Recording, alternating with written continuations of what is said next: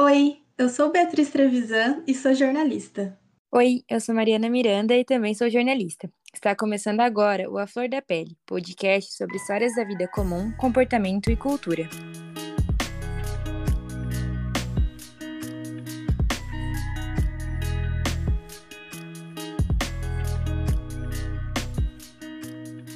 Esse é o último episódio da série especial de estreia O que te salva do caos.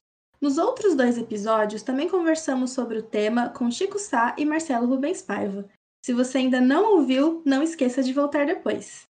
Assim como falamos anteriormente, a gente escolheu dividir esse tema em mais de um episódio, porque a vida do brasileiro não tem sido fácil.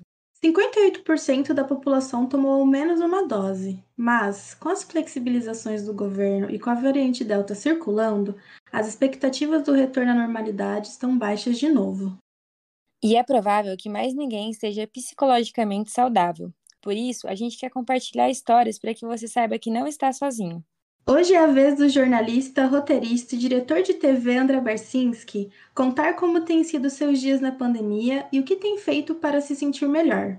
André é crítico de cinema e música na Folha de São Paulo e colunista no UOL. Venceu o prêmio Jabuti com o livro Barulho, o prêmio do júri do Festival de Sudense e o prêmio do público do festival É Tudo Verdade com o documentário Maldito. Também venceu o prêmio da Associação Paulista dos Críticos de Arte quando era co-apresentador do programa Garagem.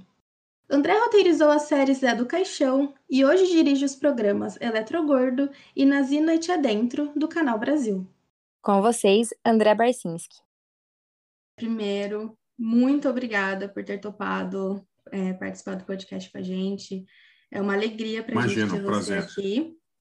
É, para começar, é, a gente queria saber como tem sido a pandemia para você. O que tem te salvado é, nessa quarentena? O que tem te movido? Ou então, o que, que você faz quando você está prestes a entrar em desespero, assim, a surtar? Olha, é, a pandemia é uma, uma tragédia mundial, né? só no Brasil, mais de 500 mil mortos, 500 20 mil mortos, eu acho que está a contagem, né? É uma coisa realmente, acho que nenhum de nós nunca passou, viveu um momento desses. E, obviamente, foi um momento de estar sendo, né? Um momento de intenso sofrimento, né? Muitos conhecidos, sorte, assim, eu não, não perdi ninguém, assim, de família muito próxima, perdi muitos conhecidos, nenhum grande amigo, assim, muito mais próximo, eu tive a sorte de não ter perdido ainda nenhum. Vamos torcer para que não, não aconteça. Agora, é um pouco chato dizer, mas no meu dia a dia, eu acho que o é, meu dia a dia mudou menos do que, por exemplo, dos meus amigos, porque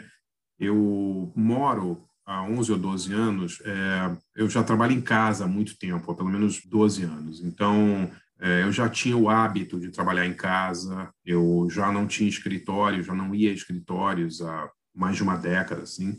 E antes disso, eu também quando eu era correspondente de jornais, do Jornal do Brasil e da, do Jornal da Tarde no exterior, eu trabalhei muito em casa. Então, eu já tenho uma, digamos, uma, um hábito desse trabalho remoto. E eu tenho uma, por ter a experiência de trabalhar muito tempo em casa, eu tenho alguns hábitos assim que quem, quem faz esse tipo de trabalho remoto tem que ter, né? Horários para trabalhar, uma organização legal em casa, porque senão você acaba trabalhando 24 horas por dia, né? Se estiver trabalhando em casa. Então, é, é até chato dizer assim, mas o meu dia a dia não mudou muito em relação ao que eu já tinha por causa dessa distância. Claro que é, o que eu vi acontecer é que o mundo em volta de mim mudou bastante. Então, eu vivia, por exemplo, tentando convencer as pessoas há anos a fazer reuniões remotas. Até porque eu não moro nem no Rio, nem em São Paulo, nem em Belo Horizonte, eu moro, moro num lugar meio isolado. Então, para mim, é muito ruim quando eu tenho que fazer reunião presencial, eu tenho que ir até o Rio, ir até São Paulo. Para mim, sempre foi um, um, muito chato.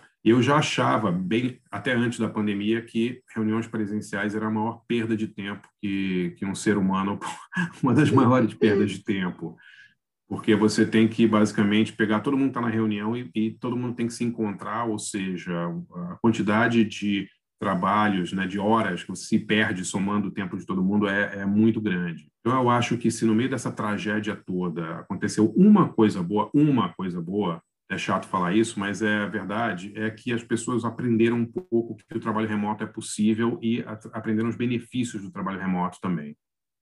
So, tenho sofrido muito, meus filhos também sofrem muito, sofreram muito com a ausência de escola, uhum. mas eu, no meu dia a dia, no meu trabalho, eu posso dizer que eu não, não tive tantas mudanças assim. A gente viu que você acabou de lançar, agora no final de maio, uma série pelo Canal Brasil, Hit Parade, e quem não conhece, é uma série que conta os bastidores do pop dos anos 1980 no Brasil, de um jeito menos romantizado, né?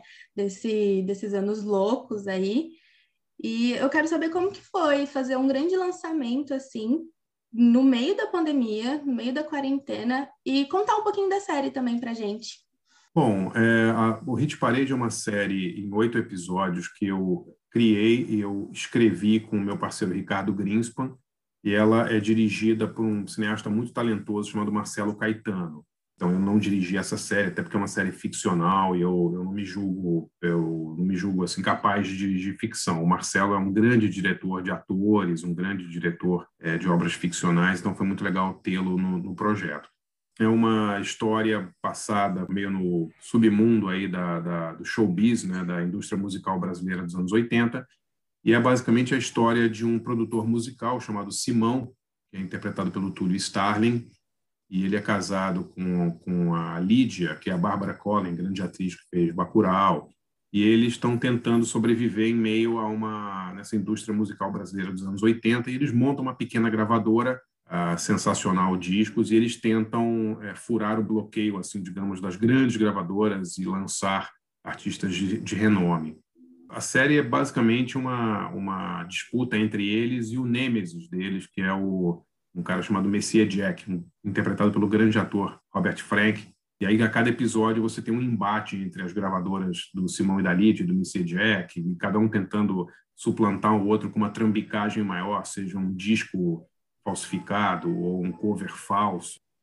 A série lida muito com isso, né? com esse tipo de trambique, assim que foi muito comum na, Ainda é comum hoje, mas nos anos 80 eu diria que era muito comum né, na, na, indústria musical brasileira.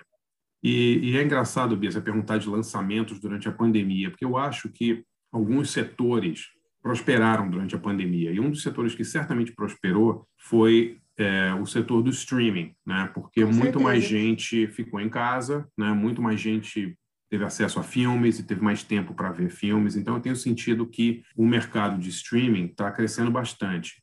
Ao mesmo tempo em que, tristemente, é, o governo Bolsonaro tem é, repetidamente feito, dado golpes no audiovisual brasileiro. Enquanto, é, por um lado, essas grandes plataformas de streaming, Amazon, Globoplay, Netflix e tal, estão crescendo bastante e, e dando emprego para um monte de gente e, e fazendo muitos produtos, é, o audiovisual brasileiro que depende de financiamento não vou dizer nem público, né, mas depende de financiamento por renúncia fiscal, que é uma parte muito importante do nosso audiovisual, porque é, contempla os projetos, digamos, mais experimentais, né, mas esse, esses grandes portais, Netflix, Globoplay, Amazon, chegando aí a HBO Max, a Disney, eles fazem projetos maiores, né? projetos grandes, projetos, sabe, com muita é, expectativa de, de, de, grandes audiências. E, e ansi, o Fundo Setorial, que é quem é, financia boa parte aí do, do setor audiovisual brasileiro, ele trabalha muito com editais e com projetos menores. Então, por exemplo, o, História Secreta,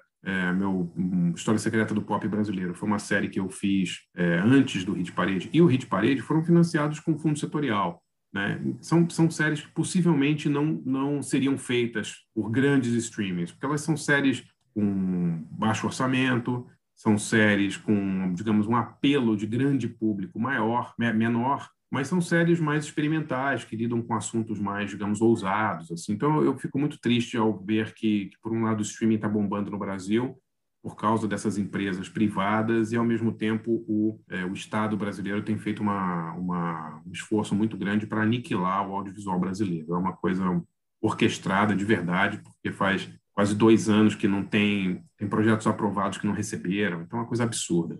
Mas voltando à sua pergunta, é, eu acho que, que foi até bom em termos de público para o Hit Parade é, ter sido lançado no meio da pandemia, porque é uma época que as pessoas estão muito em casa. Eu vejo muitos exemplos, eu sou muito amigo do pessoal que faz aquele grande festival de documentários musicais, o Inédit. E o Inédit sempre foi um festival baseado em São Paulo, onde as pessoas tinham que ir até o cinema para ver os filmes. Há dois anos, devido à pandemia, o Inédit começou a fazer online. Os filmes eram, passaram a ser exibidos online. E a, a, audiência deles multiplicou muitas vezes, porque as pessoas do Brasil inteiro podem ver, e eu acho que é um caminho sem volta para muita gente. Então, para a gente foi muito legal, a audiência está bombando, assim, claro que é, uma, é um canal, não é a Globo, né? é o Canal Brasil, é um canal menor, canal de alcance menor, mas que tem uma mas tá programação muito ousada. Globoplay também. Exatamente, você pode ver no Globoplay, pode ver no Now, pode ver no canais Globo Mais, então é, tem muitas opções para assistir. Eu acho que é, o resultado tem sido espetacular. Eu não esperava tanta repercussão da série, incrível assim. Ah, que bom. Eu vou pegar agora a parte da Mari. Desculpa, Mari, já passo a palavra para você, mas que você entrou em dois assuntos que eu queria te fazer a pergunta já, senão eu esqueço.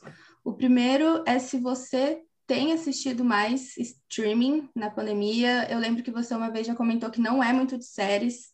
Então, Sim. se você ter assistido mais streaming. E o segundo é, assim, para você, particularmente, como você vê esse aniquilamento da cultura brasileira, assim, e o que a gente perde com isso, nós, como cidadão, como brasileiro?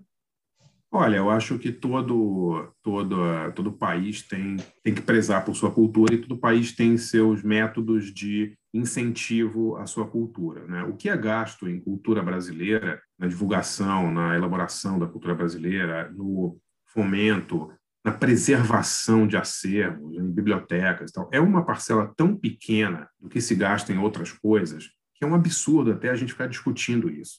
Tá? A gente está falando assim de uma coisa ínfima no orçamento da União é, e que tem sido, é, tem sido gradativamente aniquilado. Quer dizer, nunca foi. Vamos deixar uma coisa bem clara: não estou dizendo que é o primeiro governo que não liga para a cultura. Vários governos, há muito tempo, têm uma relação muito, muito ruim com a cultura brasileira. Você vê a situação da Cinemateca Brasileira, que agora está pior do que nunca, mas ela não, nunca esteve boa.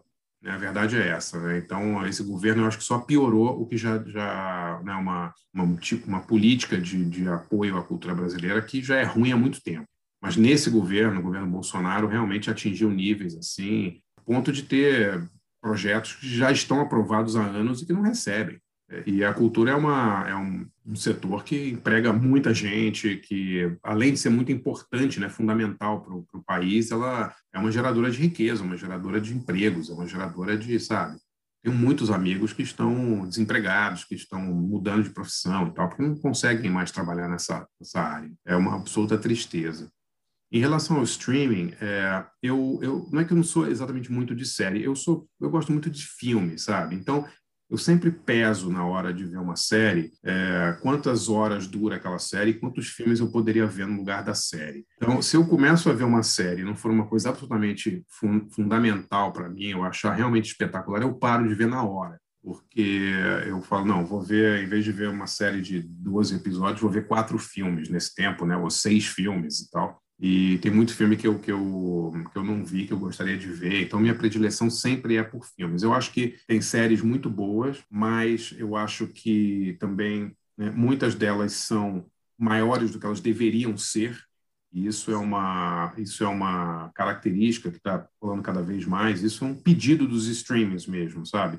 É, para você fazer séries cada vez mais longas, para tentar manter as pessoas no, na, na, no que eles chamam de binge watching, né? Tipo aquela coisa que você fica maratonando vendo uma, um episódio atrás do outro. Frequentemente eu vejo séries que tem, sei lá, oito episódios que você sabe, assim, a gente que escreve, que trabalha no meio, saberia que a, a, história já poderia ter sido resolvida em quatro maravilhosamente bem, eles ficam estendendo, enchendo linguiça até não poder mais. Então, assim, eu sou muito criterioso com o que eu vejo. Se eu não gosto, assim, 20 minutos do primeiro episódio, eu paro na hora. E pior que tem muita série ruim sendo feita também.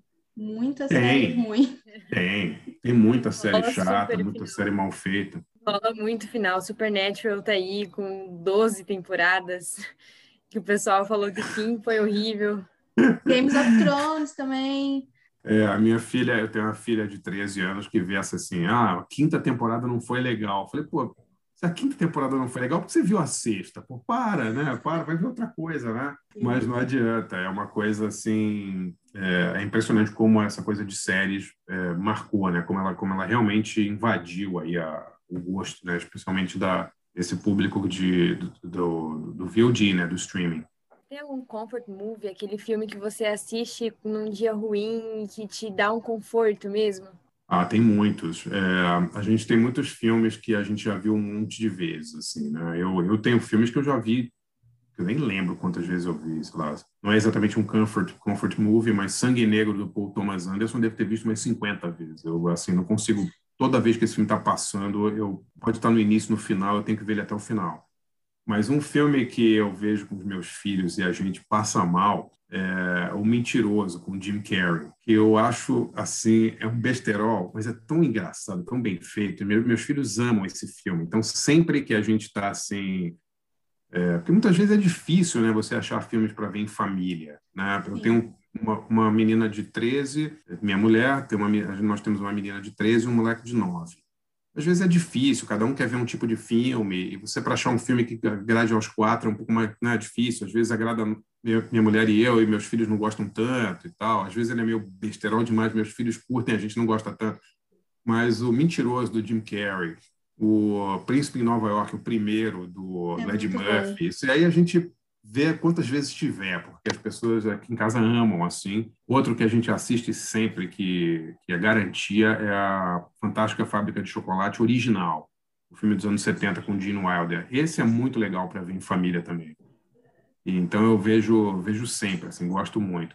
Quando eu estou só eu e minha mulher, tem um filme que eu amo, que eu tenho DVD, eu vejo sempre, que é o Ed Wood, é uma, uma comédia do Tim Burton sobre o grande cine, o cineasta trash Ed Wood. Ele, ele é interpretado pelo Johnny Depp no filme. Eu amo esse filme, é um dos meus filmes prediletos. Assim, eu acho muito engraçado, acho o elenco todo fantástico, é o tipo de filme biográfico que eu adoro, assim, muito, muito livre com o tema. Os atores estão se divertindo pra caramba. Para mim, é um dos melhores filmes biográficos já feitos. Assim, eu gosto muito. E vocês são de ver filmes da Marvel em família? Seus filhos gostam?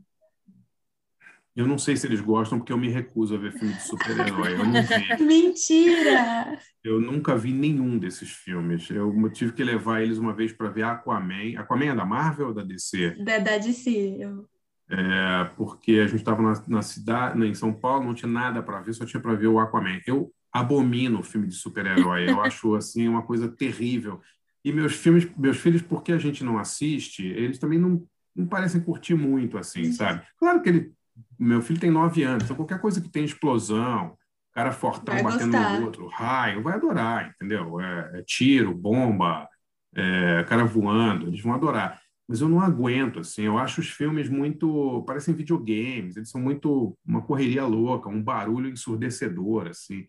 Outro dia eu tive de levar um, é, uma criança num, num, filme, o único filme que tinha para ver era um filme do Lego, em 3D. Eu juro, eu tive uma dor de cabeça de uma semana, assim, eu não consegui, eu passei tão mal no filme, porque o filme era tão rápido, tão alto, tão barulhento, e o 3D era tão, era tão assim, na sua cara, assim, um negócio tão, tão pesado, eu realmente odiei. Mas eu sou a, a última pessoa para você me perguntar, oh, Mariana, de filme da Marvel, assim, eu realmente não conheço nada, não gosto de gibi, não gosto de super-herói, Acho que o último filme de super-herói que eu vi, que eu voluntariamente fui ao cinema, foi o Super-Homem de 78 com, com o Christopher Reeve. Nunca mais vi, nem os do Batman.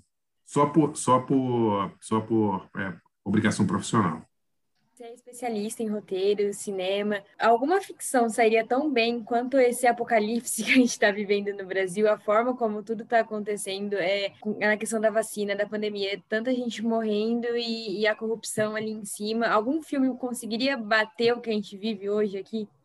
Olha, uma pergunta legal. Eu acho que não, Mariana, porque é, se a gente escrevesse um roteiro baseado no que está rolando hoje, a gente está gravando hoje num dia em que teve uma prisão dentro da CPI, né? Assim, os personagens né, que a gente tem são tão ridiculamente absurdos e exagerados e caricatos. Né? Você vê uns personagens assim tão caricatos na, na política e no dia a dia brasileiro hoje que se eu sou um roteirista e eu escrevo um personagem desses, eu teria meio vergonha, porque eu ia falar, não, ninguém pode ser tão ridículo assim, ou falar tanta besteira assim, ou ser tão idiota assim, né? Mas a gente vive num, tá vivendo uma sociedade tão desvirtuada, né, onde as coisas, você não consegue mais ter uma discussão, né, entre duas pessoas sem uma sacar uma verdade pronta do bolso, e as coisas são tão branco e preto agora que é, você não tem muito espaço para ironia, para graça ou para, né, não tem mais espaço para isso. E eu acho que, que, respondendo à sua pergunta, não. Eu acho que se alguém escrevesse um roteiro com esses personagens, a, o produtor ia falar assim, não, refaz porque não é possível. Essas pessoas, essas pessoas não podem existir. Alguém, um roteirista pensando no, na personalidade do Bolsonaro. Ele não, ninguém é, mas... ia aceitar isso. Muita viagem, né? É, é, verdade, mas é, mas é além do Bolsonaro, eu acho, Bia. Eu acho assim, também as pessoas, em re... as pessoas em rede social, também. sabe? Os esportistas. A gente está vivendo um culto à imbecilidade, é uma coisa Exato. tão rasa, sabe? Você vê o, o Neymar, é uma figura tão patética, sabe? Uma coisa tão ridícula. Essas celebridades brasileiras fazendo é, festa no meio da pandemia Quer dizer, não estou falando que é só celebridade, ou só assim, ricos e pobres são igualmente irresponsáveis, sabe, ridículos e, e esses pastores na TV, sabe, contra a vacina e eu, eu acho que o Bolsonaro ele é, ele é talvez ele está numa posição de destaque e ele realmente é uma dessas figuras é, absolutamente grotescas e ridículas. Mas em geral, né, o, o Brasil está povoado, né, de um, de um de figuras assim, de todas as áreas, de to em todos os locais. É uma coisa realmente você escrever um filme sobre os youtubers brasileiros hoje, sobre, sabe, é uma coisa assim, o nível é muito baixo.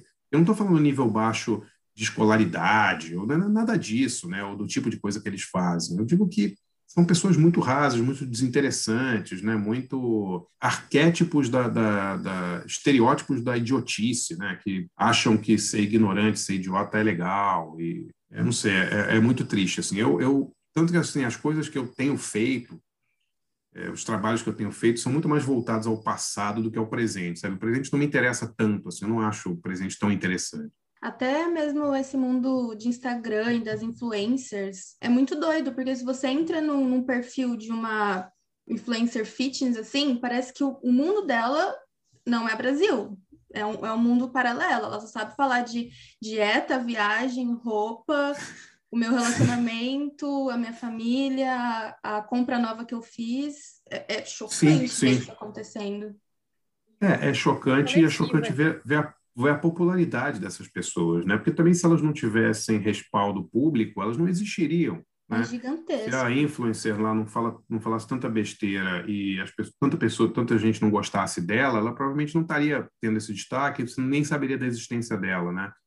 Mas eu acho que é uma, uma coisa retroalimentada, né? Quanto mais besteira ela fala, mais gente segue, aí ela fala mais besteira porque precisa ser seguida por mais gente. Eu acho esse esse mundo assim muito muito perigoso até, né? Porque você estabelece um parâmetro assim de que ser é, para ser popular tem que ser muito ruim, né? E são e são poucas as coisas que são realmente populares e boas. Isso é uma tristeza.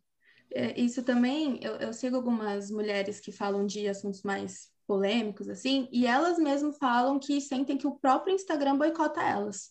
Quando elas falam de temas mais delicados, não chega tão longe. Aí você vê uma é. influencer que só sabe falar de dieta e da viagem para as é. Maldivas, é. muito mais Sim. longe chega.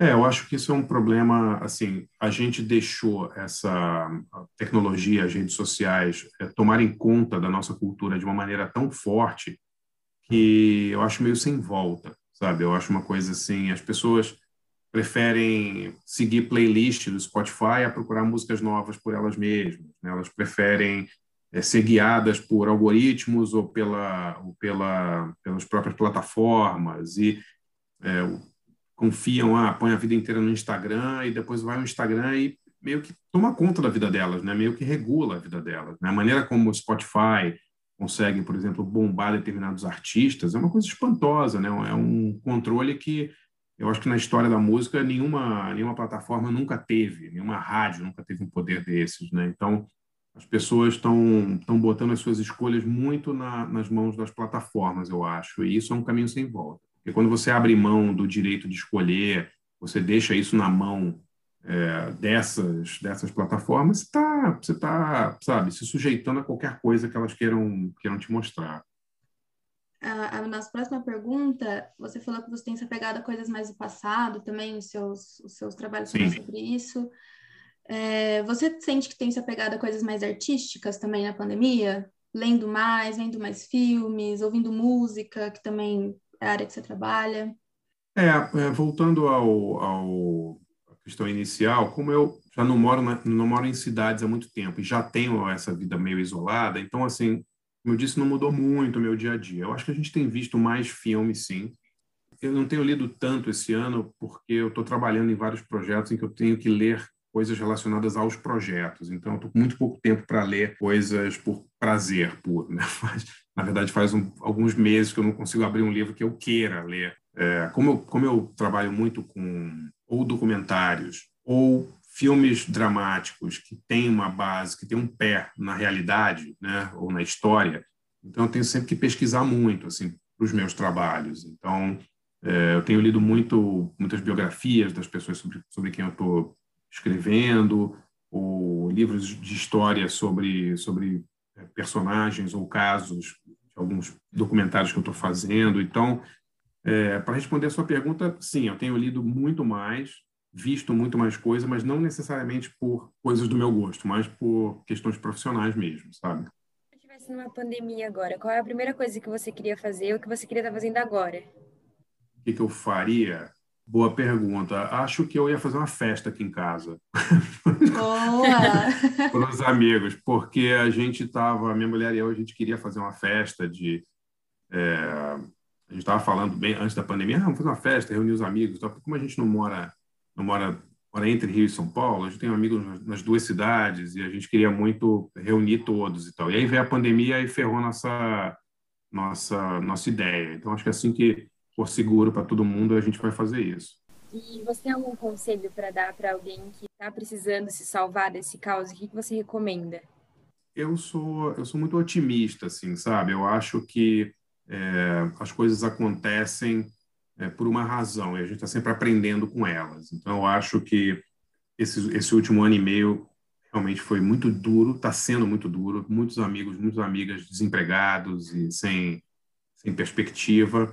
O que eu acho que as pessoas têm que ter em mente é, eu sei que é difícil, muitas vezes isso é difícil, mas é tentar sempre é, se reinventar, né? tentar sempre buscar coisas novas, porque a pandemia mostrou aí que o trabalho remoto, outro tipo, outros tipos de empregos e tal são possíveis. Claro que é muito triste ver os restaurantes fechando, as pessoas perdendo empregos, mas por outro lado isso também, não estou dizendo que, que é melhor ou pior, mas isso vai abrir é, outras frentes de trabalho, né? Outra, né? Empresas vão precisar de outros tipos de profissional, pelo menos profissionais que trabalhem de outra maneira também.